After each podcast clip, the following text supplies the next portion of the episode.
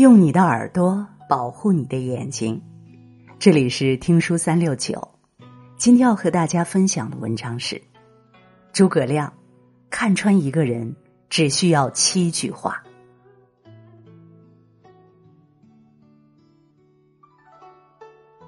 一代谋圣诸葛亮在《知人》一文中讲了自己的观人识人诀窍。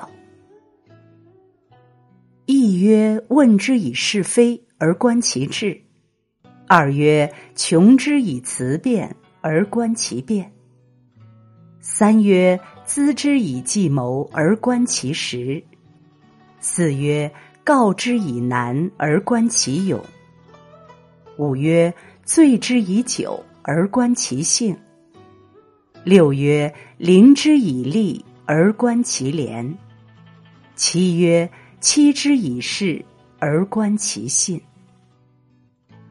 他从一个人的智、辩、识、勇、性、廉、信七个方面全面考察，寥寥数语却句句紧抓识人之核心要义。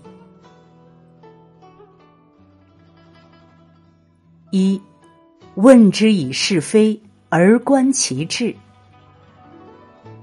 所谓是非，就是一个人的立场和做事原则。一个人的是非观越是明晰和坚定，那么这个人不管是你的敌人还是朋友，对你来说其实都是越安全的。如果是非观模糊，他的立场和原则也必定跟着模糊，在生活中就会人云亦云，在危难关头，则往往就是那根墙头草，随风倒。这样的人如同吕布，哪怕有稀世之本领，只有远离之，你才能安全。而只有在确保你自身安全的前提之下，你与人合作的决策行动才是有价值和生产力的。否则，给自己带来的只有灾难和毁灭。看人首先要问之以是非而观其志，其意义就在这里。二，穷之以辞辩而观其变。怎样低成本高效率选到可以委以重任的人呢？直接托之以重任来考察，成本和风险都太大。穷之以辞辩的观人之法告诉你，话题辩论才是选贤任能、低成本而高效率的方式。你将他逼到理屈词穷的地步。看他会如何转机，从他应对困境的方式中，就可以考察出他思维的灵活性、思考问题的深度等。那么，他到底有没有能力承担重要任务，也就可以清晰判断了。他若是变通越灵活，所能突破的难题瓶颈也就越大，那么所能托付的任务就可以越重要。三，资之以计谋而观其实。考察一个人的见识格局有多大，最有效的方式就是看他面对问题所能提供的解决之道。同样是解决温饱问题，一个小孩子受经历浅薄的限制，唯一的策略就是哭闹；一个一无是处的成年人，可能就是偷和抢；一个农民。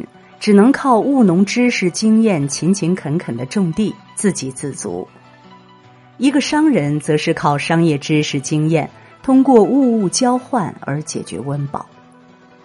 所以，见识和经历不同，决定了他解决问题所采取的策略和手段的不同。反过来，你通过咨询对方对待问题的策略，也可以推出他所掌握的知识技能以及过往经历。便可见微知著的看到他的能力的优势、劣势、能力瓶颈，便能知可否合作了。四，告之以难而观其勇。在没有遇到事儿时，人人站出来都说自己是勇夫，但是真遇到事儿时，全都当了沉默的大多数，这是社会常态。生活中的他们未必都是沉默者。但真需要他们勇敢时，却又不敢当仁不让。现实社会中，打嘴炮的勇敢比比皆是，所以判断一个人是不是真正的勇，绝不是让他在风和日丽之下吹牛说自己多么勇敢，而是直接让其置身当下困境，看他作何反应。只有在当下困境中，人能表现出勇敢行为的，才算是真正的勇。我们常说患难见真情，其实患难也能见真勇。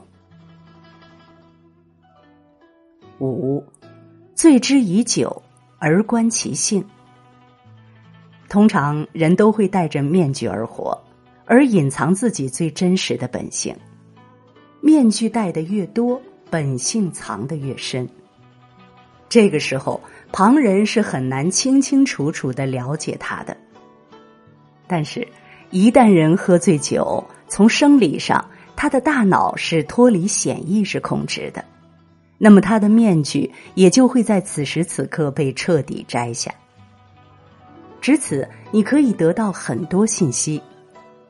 如果一个人喝醉酒之后，性情与平常相比发生三百六十度大转弯，比如正常情况下温文尔雅，醉酒之后经常会发酒疯，行为狂乱，说明这个人平时戴的面具极深，此人甚骄。倘若酒后行为与平日里待人接物的表现相差不多，说明这个人平时就是活得坦率、真实的人。这种人便是比较安全、值得交往的。六，临之以利而观其廉。面对利，通常有两种态度：一种是见利而忘义，义为做人做事的底线、原则、立场；一种是见利仍然义字当先。正如孟子有云。不义而富且贵，于我如浮云。一个人是属于前者还是后者，只需要临之以利即可晓其答案。那么此人的廉洁与否，便也就清楚了。七，期之以事而观其信。要考察一个人的信用程度。就是委托对方为自己办一件事情，然后在这件事上来观察其言行举止，并且可通过两个标准判断其守信程度。第一，是否能说到做到？如果说到也做到了，此人可视为信足之人。第二，他嘴上答应，但在行动过程中确实因为种种其他原因未能如期把事情办成。此时，倘若他能诚意向你道歉，坦诚自己的不足或者过错之处，甚至还能给你提出他的补救之法等，也可视为信足之人。相反，要是事情没办成，还有各种冠冕堂皇之词为自己开脱，此为信不足之人。世道在变，环境在变，人心在变。但人性却千古不变，所以虽然诸葛亮的识人之法已经提出了一千多年，但一点儿不过时。相反，其高明之处远胜于诸多心理学著作，实为社交识人之大智慧。如果你喜欢听书，喜欢听书三六九。欢迎关注并转发，让我们相约听书三六九，用听书点亮你的人生。